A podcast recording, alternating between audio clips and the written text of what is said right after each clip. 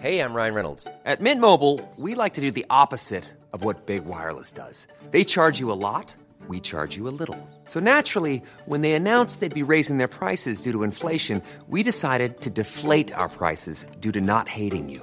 That's right. We're cutting the price of Mint Unlimited from $30 a month to just $15 a month. Give it a try at mintmobile.com slash switch. $45 upfront for three months plus taxes and fees. Promo rate for new customers for limited time. Unlimited more than 40 gigabytes per month. Slows. Full terms at mintmobile.com.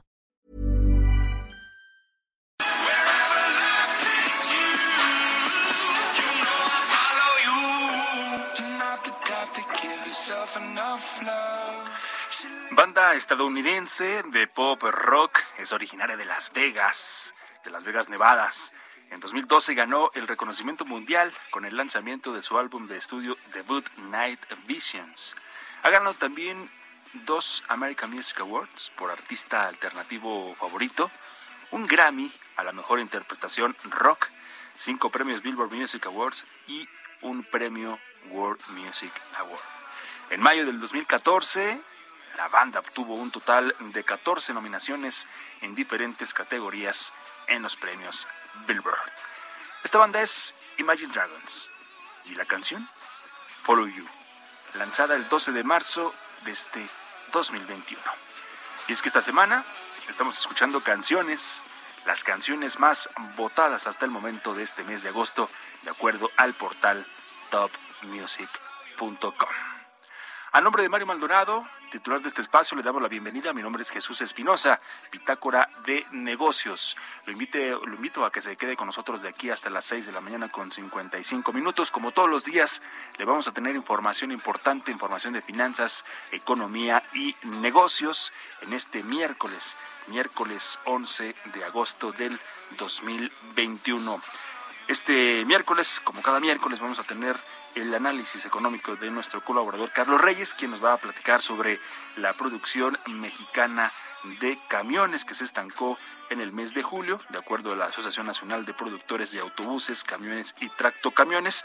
Vamos a desglosar este tema con eh, Carlos Reyes. También lo vamos a presentar una entrevista con el doctor Andrés eh, Peñalosa, él es expresidente de la Comisión Nacional de Salarios eh, Mínimos, la CONASAMI, también es economista y vamos a platicar también con Jesús López, el subdirector de análisis económico de Banco Base, sobre el dato que dio a conocer el pasado lunes el INEGI sobre la inflación en el mes de julio, que, bueno, significó la segunda más elevada en 20 años. Es decir, esta inflación general anualizada en nuestro país fue de 5.81% en el mes de julio. Así que quédese con nosotros, tenemos mucha información, estamos transmitiendo totalmente en vivo desde la Ciudad de México, en la Torre Carrachi, desde esta cabina de El Heraldo Radio en el 98.5 de FM aquí en la capital del país. Vaya granizada que cayó la tarde de ayer, la tarde noche aquí en la Ciudad de México. Vamos ahí a estarle compartiendo algunas imágenes en las redes sociales del Heraldo de México, por supuesto. También puede consultar toda la información, ya sea nacional, de la capital, de los estados, internacional, de gastronomía, de negocios, de finanzas, en elheraldodemexico.com.mx, pero seguramente usted fue testigo de esta granizada aquí en la Ciudad de México, sobre todo en la zona sur, aquí en la zona sur, en las alcaldías de Benito Juárez, en Coyoacán, eh, esta lluvia, esta tormenta que cayó ayer aquí en la Ciudad de México. Pero bueno, Quédese con nosotros de aquí hasta las 6.55. Tenemos información importante. Es miércoles 11 de agosto y ya comenzamos. Antes le presento un resumen con la información más importante hasta el momento.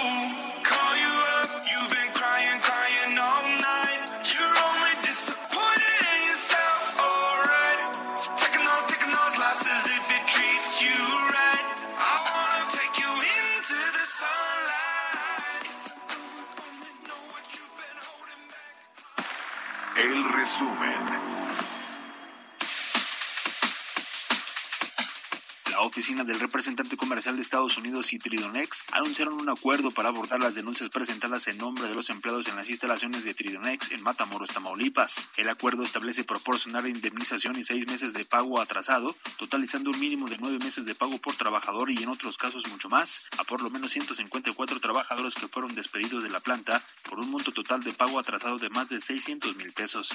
En reunión con el presidente Andrés Manuel López Obrador en Palacio Nacional, Jane Fraser, directora general de Citigroup, señaló que el grupo financiero busca colaborar con México en el proceso de recuperación económica después del impacto de la pandemia por COVID-19. Reiteró que el país es el segundo mercado más importante para la firma financiera estadounidense, dueña de Citibanamex, después de su operación en Estados Unidos. De acuerdo a datos de la Comisión Nacional para la Protección y Defensa de los Usuarios de Servicios Financieros, la CONDUCEF, las compras realizadas a través de tarjetas de crédito y débito en el país ya superaron los niveles previos a la pandemia. De enero a julio de este año, el monto de las operaciones hechas a través de plásticos bancarios ascendió a 1.73 billones de pesos, 22.7% más que en el mismo periodo de 2019, antes del impacto del COVID-19. Alberto Bustamante, director adjunto de la Industria Nacional de Autopartes, dijo que la pandemia de COVID-19 no solo ha golpeado al sector de autopartes, sino a todos los sectores del mundo. Pronostican un cierre para 2021 de alrededor de 95 mil millones de dólares, mientras que antes de la pandemia cerraron con alrededor de 97 mil millones de dólares. En julio, las ventas de la Asociación Nacional de Tiendas de Autoservicio y Departamentales, la ANTAD, registraron un crecimiento anual de 15.3% a tiendas comparables, aquellas con más de un año en operación. A través de su reporte mensual, la asociación informó que durante el séptimo mes del año sus ventas totales tuvieron un incremento de 17.2%. Cifras dadas a conocer por el Instituto Nacional de Estadística y Geografía, el INEGI, arrojan que la llegada de viajeros internacionales en junio de 2021 creció 17 7.4% respecto a mayo previo. En junio pasado se reportaron 3.121.312 visitantes del extranjero, mientras que un mes antes fueron 2.658.911. Bitácora de negocios en El Heraldo Radio.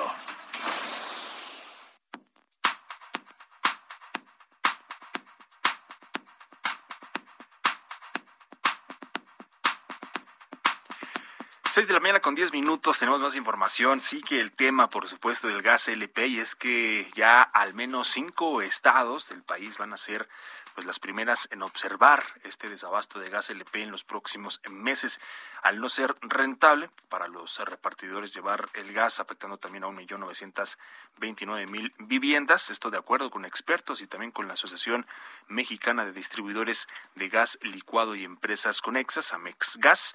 Adrián Calcaneo, él es experto en gas de la firma IHS Market y afirmó que se trata efectivamente de Baja California, Baja California Sur, Yucatán, Campeche y Quintana Roo, pues son los estados en donde menos infraestructura existe para el reparto y también en donde el costo de mover el producto pues es más alto que el precio fijado de hecho por la Comisión Reguladora de Energía. También Carlos Serrano, el presidente de la Mexgas, a quien lo tuvimos aquí la semana pasada y platicamos con él, afirmó que la distribución pues se va a reducir en algunas entidades, pues si una planta cubre un perímetro de 100 kilómetros, ahora lo va a reducir a 50 kilómetros. Esto debido a que no se compensan los costos de operación.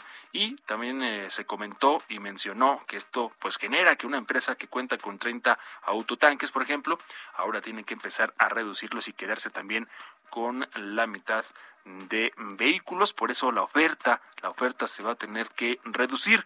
También eh, esto podría traer algunas consecuencias tales como pues a orillar a los gaseros a que opten por dejar de repartir el combustible en algunas localidades, principalmente las que se ubican en zonas apartadas que pues estén rodeadas de sierras o también de sitios con difícil acceso. De acuerdo con el Instituto Nacional de Estadística y Geografía, el INEGI, en cinco estados, en estos cinco estados eh, mencionados, y hay un millón novecientos veintinueve mil noventa y dos hogares que usan gas LP y son los que pueden verse impactados. La logística y el reparto del gas LP, pues son los elementos más afectados por el límite de precios que impone la autoridad, que representan por ahí algo del 80% de los costos de la industria. Así, así las cosas con, con este tema del gas LP, que por supuesto va a seguir dando de qué hablar.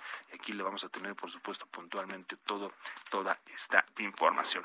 Son las 6 de la mañana ya con 13, eh, casi con 14 minutos. Continuamos en Bitácora de Negocios. Vamos a esto.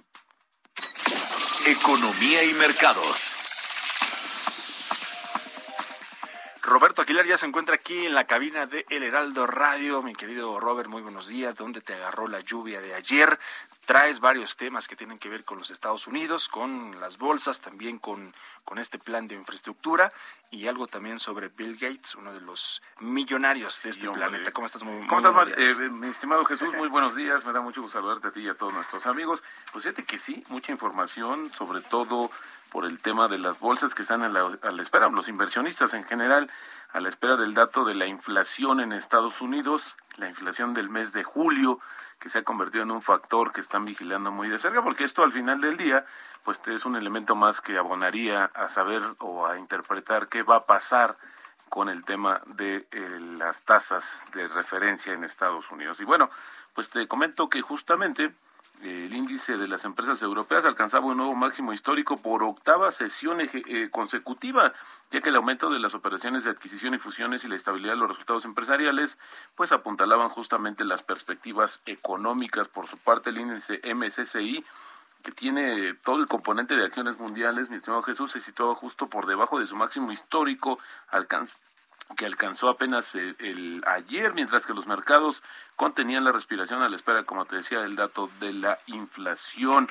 Mientras tanto, las bolsas asiáticas caían ya que los temores sobre la propagación del coronavirus amortiguaron el impulso positivo del cierre récord que ayer tuvieron nuevamente las bolsas en Estados Unidos, mientras que el dólar y los rendimientos de los bonos de Estados Unidos ampliaban el alza por las conversaciones sobre el repliegue de la Reserva Federal. La mejora de los datos económicos de Estados Unidos y el tono más agresivo de los representantes de la Reserva Federal han hecho que los mercados esperen justamente que el Banco Central comience a, disminuir sus compras de activos a finales de este año, lo que ha hecho subir los rendimientos de la deuda y también ha apoyado al dólar. Y el Senado de Estados Unidos finalmente, mi estimado Jesús, aprobó un proyecto de gasto de 3.5 billones de dólares por un escaso margen. Ahora, uno decía un billón de dólares, no, bueno, es que también se sumó este tema de la infraestructura social, por eso es un, un gran monto de 3.5 billones de dólares. Y bueno, pues déjame, déjame decirte,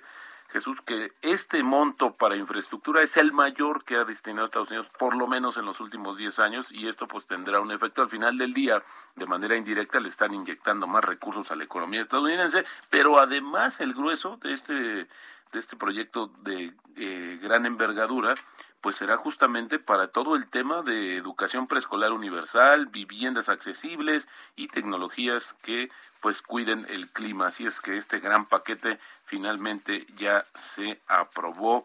Y bueno, también te comento que el endurecimiento de las restricciones en China por luchar, para luchar contra el último brote de coronavirus, que se encuentra en su cuarta semana y afecta a, a, más de una docena de ciudades, pues está perjudicando el sector de los servicios, especialmente los viajes y la hotelería. En la segunda economía mundial, China se ha abstenido de realizar confinamientos totales de las principales ciudades, ciudades como justamente se produjeron en los primeros días del año pasado, en los primeros días de este brote tan complicado para evitar justamente que se paralice totalmente la economía. Es decir, no están aplicando la misma receta, pero bueno, esto al final del día pues es, es algo que se puede flexibilizar, pero también a costa de cuántos decesos o más infecciones.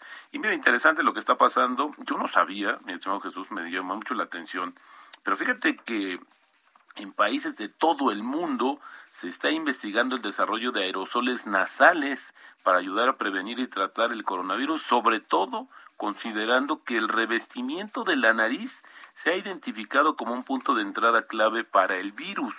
De hecho, en días pasados comentábamos en este espacio que casi más de 1.400 veces más la variante Delta de este virus están en las eh, están justamente eh, pues alojados en las narices de quienes están enfermos y esto hace que se propague mucho más rápido, es decir, se multiplica muy rápido el tema del de justamente de eh, las infecciones de la variante Delta. Bueno, pues te comento porque la, vacuna... importancia, por supuesto, de utilizar el cubrebocas. Totalmente. De también había algunos estudios en donde decían que podía este, evitar ese contagio del coronavirus del COVID-19 o incluso de esta variante Delta utilizando un, un cubreboca eh, clínico de los que utilizan normalmente en los hospitales y aparte encima otro de tela.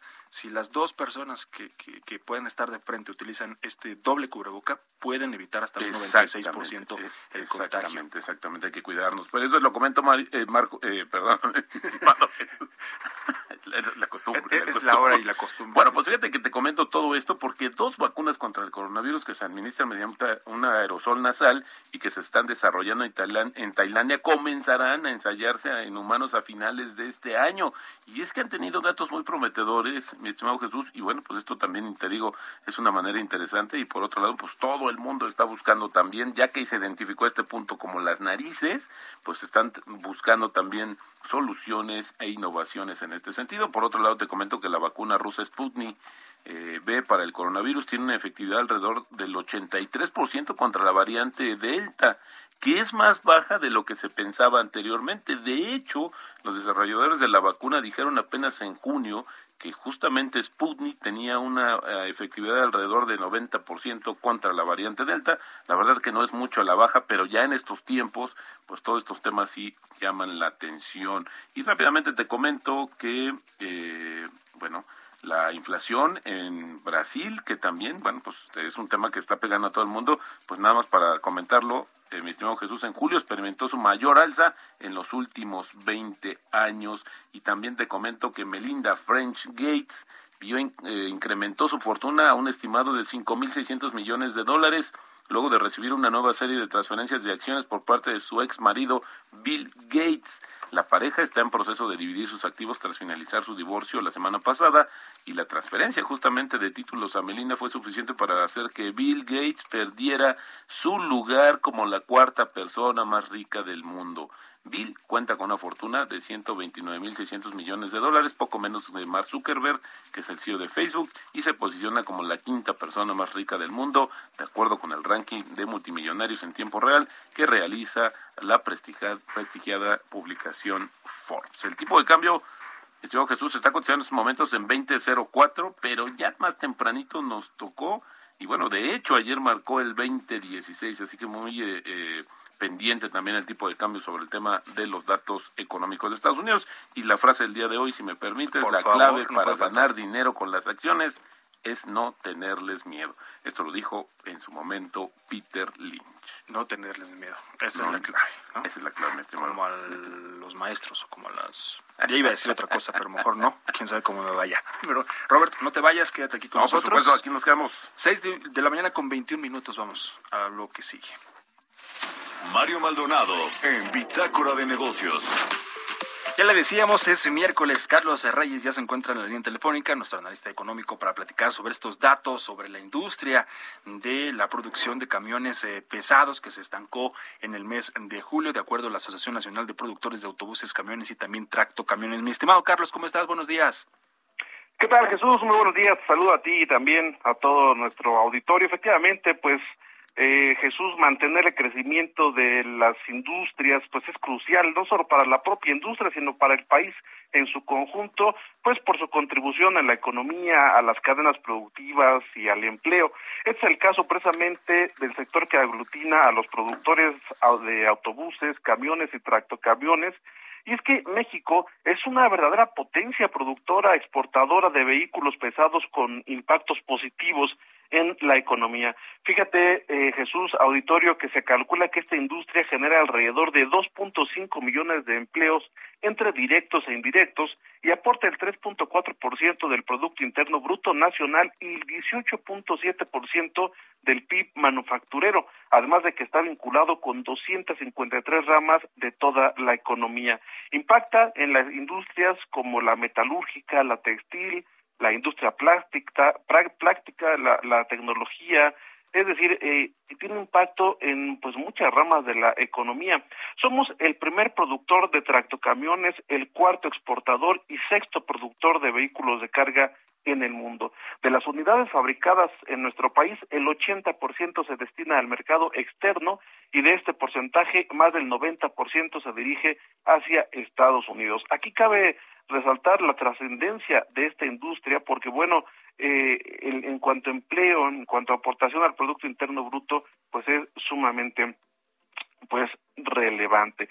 Eh, existen 13 plantas aquí en nuestro país, están distribuidos en ocho estados de la República, en el Estado de México, Nuevo León, Coahuila, Baja California, Querétaro, Hidalgo, Guanajuato y San Luis Potosí. Un dato pues relevante, eh, Jesús, es que los vehículos producidos, fíjate el impacto que tienen en la economía, porque trasladan al 83% de la carga terrestre, el 71%, por, 71% del valor del comercio con Estados Unidos y el 96% del pasaje entre las entidades federativas. Este tipo de vehículos mueve el 27% de los estudiantes, el 41% de los trabajadores y casi el 100% de las mercancías, lo cual pues impacta hasta el 6% del Producto Interno Bruto, que es una industria sin duda importantísima nuestra economía. Por supuesto, importantísima que también se ha visto afectada por, por, por esta pandemia. Eh, ya, ya lo comentábamos y algunos números ahí que también daba a conocer la Asociación Nacional de Productores de Autopartes, ¿no? Que aunque comparan estos números de 2020 que son positivas con el 2021, si las comparan con antes de la pandemia, pues entonces ahí es donde se viene el problema. Carlos Reyes, como siempre, muchas gracias y estamos en comunicación la próxima semana. Jesús, muy buenos días a ti y a todo el auditorio. Gracias, buenos días. Hacemos una pausa, son 6 con 24, casi con 25, ya volvemos, Bitácora de Negocios.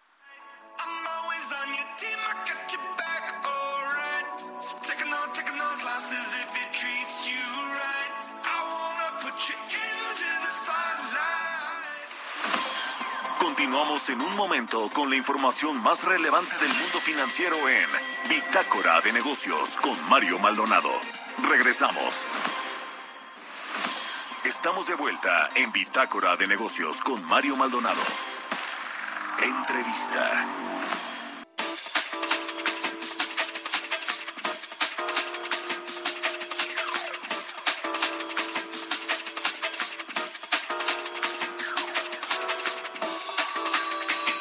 Amigos, ya tenemos eh, justamente la comunicación con el doctor Andrés Peñalosa, expresidente de la Comisión Nacional de Salarios Mínimos con ASAMI y economista, y hoy presidente de la organización eh, Asesoría e Investigación. Doctor Andrés Peñalosa, bienvenido, muy buenos días. Muy buenos días. Me da mucho gusto, saludarles. Igualmente, un tema sobre esta, pues esta, esta cuestión en los últimos días hemos hablado mucho del tema de la pobreza y creo que se ha convertido ya en una constante mientras no haya un avance real y bueno, pues pareciera que la pandemia lo que vino a hacer fue todo lo contrario. Pero se ha estado comentando también y, es el tema y el motivo de, eh, buscarte eh, eh, Andrés, para ver eh, tu opinión respecto a esto que se ha comentado y que justamente dio a conocer la CEPAL sobre eh, la intención o la propuesta o sus cálculos de que si se duplica el salario mínimo en México, el Producto Interno Bruto aumentaría hasta 4%. Ayer que veía la nota me da mucho, pues, pues veía yo con mucha mucho interés porque también tiene un, un efecto inmediato o tendría un efecto en, en el nivel de empleo. Es decir, podría ser una solución al bienestar. Sin duda, eh, sobre el estudio que publicó eh, la CEPAL, Estrategia de Desarrollo con Redistribución del Ingreso, Salario Mínimo y Frente de Expansión, pues esta institución eh, retoma lo mejor de la CEPAL. recordarás que es una institución que depende de Naciones Unidas, contribuyó enormemente eh, allá por los, la década de los 50, 60 del siglo pasado, eh, para el desarrollo de nuestra región, en particular de, de países como México, que por algunas décadas eh, tuvo crecimientos del orden del 6% promedio anual. Y este y en ese sentido este estudio pues retoma lo mejor, insisto, de esa tradición, tiene la virtud de que está orientado a México. Eh, plantea, da, da pautas de cómo desarrollar una estrategia para crecer y a la, a la par de la de una redistribución del ingreso. Lo que tú comentabas es muy importante. El, el, dos terceras partes de los ingresos de los hogares en México pues eh, están asociados a los ingresos laborales y en particular pues a los salarios. Y la propuesta de CEPAL pues encaja muy bien en el sentido de que si queremos bienestar, abatir el, empobrecimiento, pues es necesario que los salarios, en particular los salarios mínimos, sean los que eh, eh, pivoten eh, una nueva eh, realidad económica que permita este, reactivar el mercado eh, interno, eh, buscar una nueva forma de reinserción en los mercados globales. Entonces, lo que hacen los investigadores de CEPAL es tomar en cuenta el universo de personas que ganan el salario mínimo o hasta dos veces salario mínimo y hacer una serie de, de, simulaciones, dos en, particularmente, y, y, en ambas los resultados son muy esperanzadores en el sentido de que eh, el duplicar el salario mínimo eh, puede hacer que el Producto Interno Bruto crezca de dos cuatro puntos adicionales a la inercia de crecimiento que, suele tener. Doctor, y tendría que ser muy, eh, o sea, es muy lineal esto, es decir, porque, bueno, pues mucho se ha argumentado también de los efectos que trae en temas de inflación.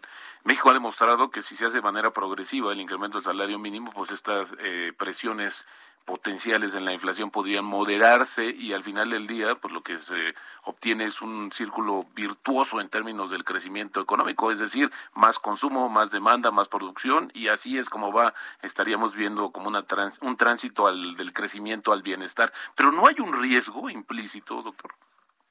Sí, y, y, justamente el, los autores de este estudio son muy eh, enfáticos en el sentido de que no es duplicar el salario por duplicarlo. Eh, para que tenga éxito esta política es necesario acompañarla con una serie de políticas públicas y acaso la principal sea el desarrollar una política industrial comprensiva, es decir, que la serie de, acciones, de programas que, que se han implantado para fomentar la economía, pues estén articulados de manera integral. Eh, aún en esta administración que está entrando por a segundo tramo, pues en rigor no hay una política industrial. Okay. Eh, es un problema que venimos arrastrando desde los gobiernos anteriores y eso es imprescindible. Es decir, eh, la sustentabilidad de una política salarial que conlleve bienestar implica tener una política que aliente encadenamientos eh, regionales y, globales que doten de mayor valor agregado a la eh, y de mayor empleo productivo a lo largo de esta cadena amén de que pues hay otras políticas privilegian la inversión productiva eh, particularmente la pública en México es uno de los países con los índices más bajos de inversión pública, no se ha podido reactivar. Eh, es necesaria una política decidida de, en materia educativa y de innovación eh, tecnológica, el fortalecimiento del segmento de las micro y pequeñas empresas, el otorgamiento de créditos blandos, el desarrollo de una banca de desarrollo eh, vigorosa, en fin, hay una serie de aspectos que sí los autores de, de CEPAL son muy muy claros en eh, prescribir, ¿no? Eh, y, lo otro que quizás comentar en México eh, reciente pues ha demostrado que es posible duplicar el salario sin generar trastornos en materia de en la espera de los precios o inhibir el, la generación de empleo. Eh, ocurrió en la primera fijación salarial de, ya en esta administración, recordarás, pues se duplicó el salario en la zona libre de la frontera norte, que cubre 43 municipios fronterizos, y la política pues ha sido de recuperación, aunque en la tercera fijación eh, pues hay una suerte de retroceso, ¿no? En términos del alcance que, se venía dando a, a la política de recuperación del poder adquisitivo de los salarios mínimos. Por supuesto. Doctor, ¿y esta coyuntura pandémica en la que nos encontramos, eh, cómo se suma la ecuación? Es decir, a pesar de esta pérdida tan grande que hubo de empleo justamente por el por la crisis de la pandemia, este reacomodo de las cadenas productivas, ¿cómo se se suma esta propuesta de, de poder hacer un incremento al salario y con ello tener todos estos beneficios en el mediano y largo plazo para una economía? Bueno, es eh, eh, justamente el, el, dejar atrás una concepción del manejo de la política pública en el orden económico, de que es la los, son los mercados, la dinámica de la actividad la que por sí misma eh, va a solucionar una serie de problemáticas y va a propiciar mercados competitivos y, y generar empleos, etcétera, ¿no? Es la realidad. Sí. Este, marca que es pues, la intervención de pública eh, para evitar que eh, generar mayores problemas. Ahora se trata de hacer un de tener una intervención pública en la esfera económica inteligente eh, y con una orientación que permita generar bienestar en el crecimiento.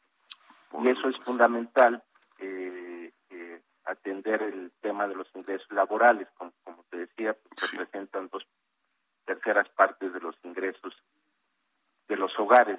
Los programas sociales de las transferencias pues son muy importantes sin duda, ¿no? Pero eh, insuficientes si queremos abatir el empobrecimiento y dejar atrás una de las formas más lacerantes de la corrupción es justamente el mantenimiento de una estructura salarial empobrecedora como la que pues se ha, se ha vivido, ¿no? Exacto. Y en ese sentido, pues el gobierno tiene hoy un gran desafío o, o retomar lo que se avanzó en las dos primeras fijaciones y relanzar con decisión eh, un crecimiento con bienestar o eh, ralentizar eh, este, esta recuperación salarial Claro. solo para ir concluyendo, el, el gobierno ha dado a conocer cuál es el, su pretensión para el 2024, es decir, al cierre de esta administración al, eh, en materia de salario mínimo.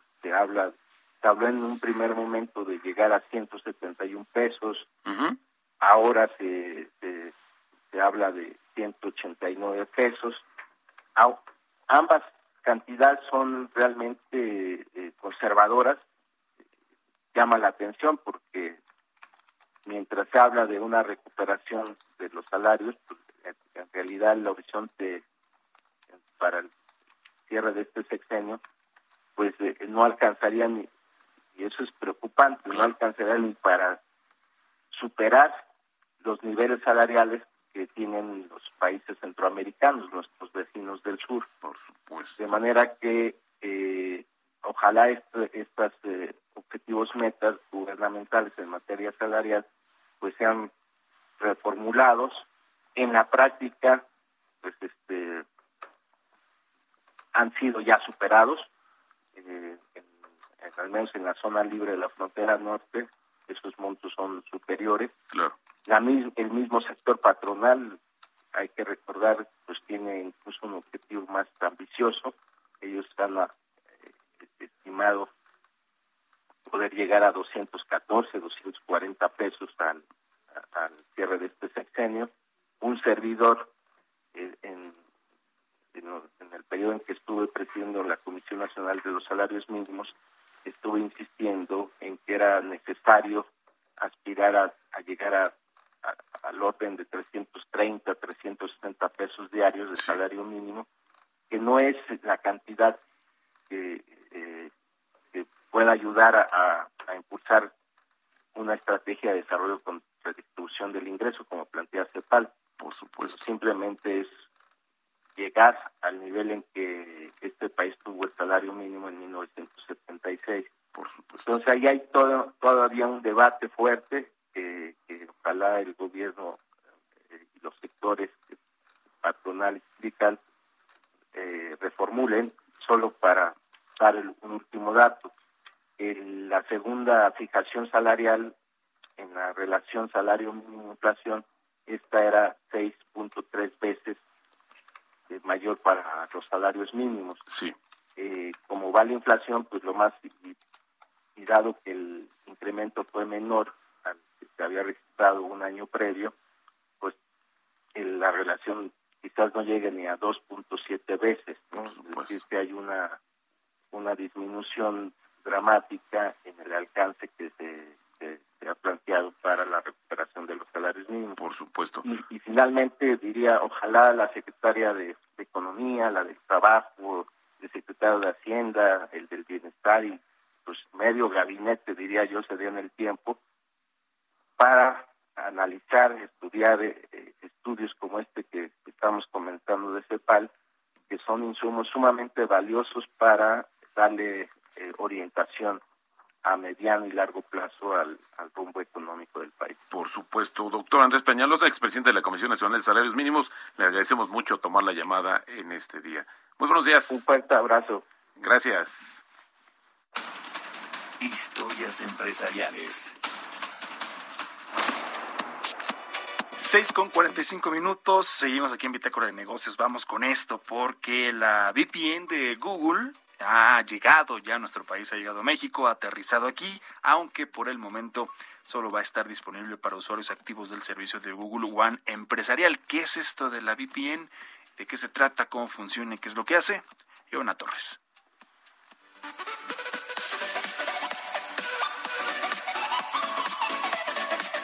Google es una compañía principal subsidiaria de la multinacional estadounidense Alphabet Inc., cuya especialización son los productos y servicios relacionados con Internet, software, dispositivos electrónicos y otras tecnologías. El principal producto de Google es el motor de búsqueda de contenido en Internet del mismo nombre, aunque ofrece también otros productos y servicios como la suite ofimática Google Drive, el correo electrónico Gmail, su servicio de mapas Google Maps, Google Street View y Google Earth, el sitio web de videos YouTube y otras utilidades web como libros, noticias, entre otros. Con miles de servidores y centros de datos presentes en todo el mundo, Google es capaz de procesar más de mil millones de peticiones de búsqueda diarias y su motor de búsqueda es el sitio web más visitado a nivel mundial. Casi un año ha pasado desde que Google anunció la incorporación de su propio servicio de VPN a las suscripciones de Google One. El lanzamiento, que fue muy limitado, acaba de expandirse en Europa y América del Norte y ahora el VPN de Google ha llegado de forma oficial a México. VPN servirá para proteger la información del usuario mientras navega en la red. En términos generales, un VPN es una red privada virtual que permite entablar una conexión segura en redes públicas y privadas.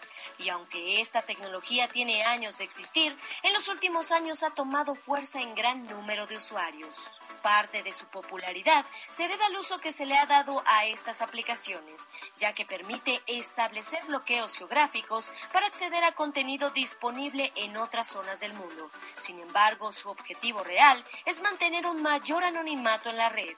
Y hay otro detalle, el servicio no puede usarse de forma independiente, sino que el usuario forzosamente debe estar suscrito a un plan de Google One y en específico al más avanzado disponible en México. Para Bitácora de Negocios, Giovanna Torres.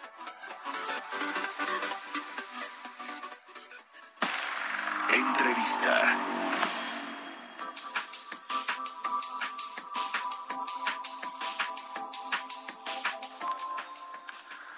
Amigos ya tenemos en la línea justamente a Jesús López, su director de análisis económico de Banco Base, el tema de la inflación que está siendo un, pues literal un tema de preocupación mundial. ¿Cómo estás Jesús? Bienvenido, muy buenos días. Buenos días Roberto. Oye, pues tuvimos el dato de la inflación, estamos esperando eh, hoy, en un momento más, la de Estados Unidos. Eh, es, todo el mundo está pendiente del tema de la inflación. Es como el costo de la recuperación, es, es, es algo a, a lo que debemos irnos acostumbrando mientras estabiliza la economía, Jesús. Bueno, yo creo que es un eh, tema que tiene varias caras, ¿no? Por un lado sí puedes decir que es el costo de la recuperación, pero por otro lado también podemos decir que es el costo de las distorsiones, ¿no? Causadas por la pandemia. Y algo que se ha observado pues desde el año pasado, eh, sobre todo, eh, han sido las caídas que se dieron inicialmente en los precios de materias primas. Si recuerdas, cuando se dio el golpe de la pandemia, muchos commodities se desplomaron por la caída de la demanda global y después pues, se comenzó a observar una recuperación muy acelerada de estos commodities. Eh, esto obviamente ha ocasionado incrementos en precios eh, de productos y de mercancías, eh, y por otro lado, pues también lo que hemos estado viendo ha sido pues reajustes en cadenas de suministro. Entonces, es un efecto choque que implica incrementos en costos, por ejemplo, de transporte de mercancías, escasez de ciertos productos para la producción de bienes finales, y esto se refleja en precios al consumidor. Claro. Oye, el dato en México, vimos un como un tercer mes que disminuyó desde aquel nivel del 6.08%, pero al final del día, si nos metemos al detalle, no es tan buena noticia porque sigue habiendo presiones inflacionarias fuertes en México. Sí, definitivamente. Eh, o sea, como bien comentas, ok, la tasa anual se observó una disminución con respecto a publicaciones eh, previas, pero bueno, lo que se esperaba para el mes, eh, de hecho, estuvo por arriba de, la, de lo esperado por los analistas. Y por otro lado, eh, también hay que comentar, eh, se observan presiones inflacionarias importantes en el componente subyacente, ah, este, que sigue subiendo, ahí sigue subiendo. Si nos metemos a ver, por ejemplo, las inflaciones quincenales, nos vamos a dar cuenta que la de la segunda quincena de julio, que casi nadie le pone atención cuando son mensuales, pero la segunda quincena de julio, la inflación general, eh, perdón, inflación subyacente fue, fue la más alta eh, para, para un mes, una quincena igual, en 21 años. Y ya desde la primera quincena de mayo, eh, que la mayoría de las de las inflaciones quincenales son las más altas en 20 años, ¿no? Por ahí salvo la segunda quincena de junio, que fue la más alta en 13 años. Entonces, pues ya se ven presiones ahí sostenidas en ese componente. Yo creo que ese es un foco rojo que Banco de México, por supuesto, eh, influyó en la decisión del incremento de la tasa de interés en la reunión pasada. Seguramente el hecho de que estén observando presiones inflacionarias adicionales va a implicar un ajuste en sus expectativas más recientes. Ya ves que las van a publicar a partir de este jueves. Entonces va a ser algo muy interesante ver cuál es su nuevo, eh, sus nuevas expectativas, de qué manera toma esto el mercado, y pues yo creo que está abierta la puerta para un incremento adicional a la tasa. Fíjate también, Jesús, tú que conoces bien este tema, una de las cuestiones que tiene que ver con la política de precios de la actual administración es que no van a subir más allá de la inflación, pues si la inflación está alta, al final del día sí hay un efecto importante en este sentido, porque tiene una, como tú dices, distorsión, pero al, al, al mismo tiempo efectos en muchas cuestiones que pues hoy podemos ir viendo incluso más cercanas, como quizás alguna referencia del costo de algunos créditos, en fin, este creo que la inflación está mucho más allá de decir que es un incremento de los precios, que bueno, como su definición lo dice, pero me refiero más bien a las implicaciones del dato. Sí, por supuesto. Y mira, bueno, lo que comentabas ahorita de que se ha prometido por ahí que no hay incrementos en precios más allá de la inflación, es algo que no se ha dado realmente. Eh, lo que nosotros esperamos hacia adelante y lo que nos preocupa es, bueno, sabemos que en México la mayoría de los precios no son controlados, es una economía en donde los precios este, los determina eh, principalmente el mercado.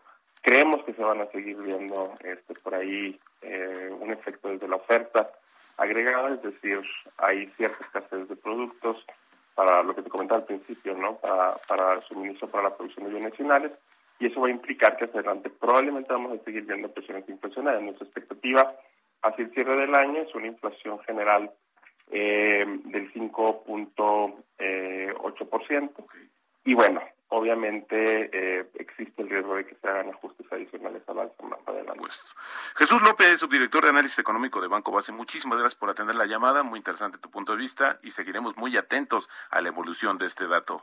Gracias. Un gusto hablar contigo, buenos días. Hasta luego. Mario Maldonado en Bitácora de Negocios.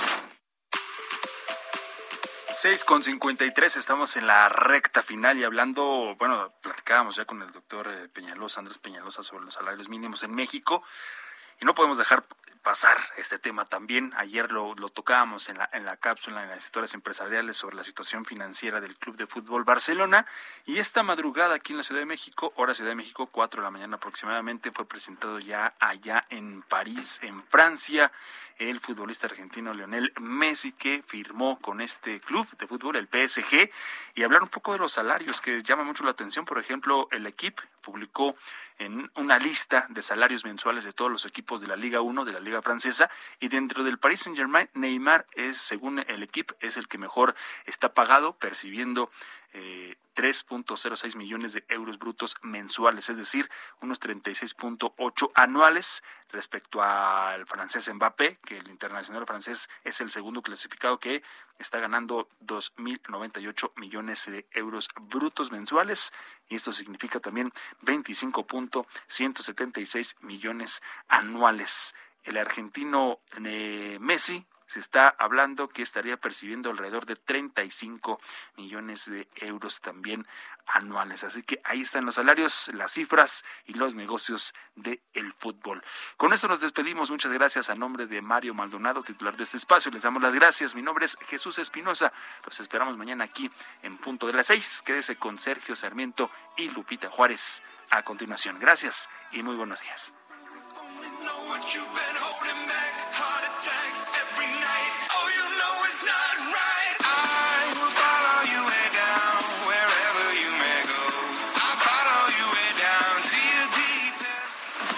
Fue Bitácora de Negocios con Mario Maldonado, donde la H suena y ahora también se escucha una estación de Heraldo Media Group.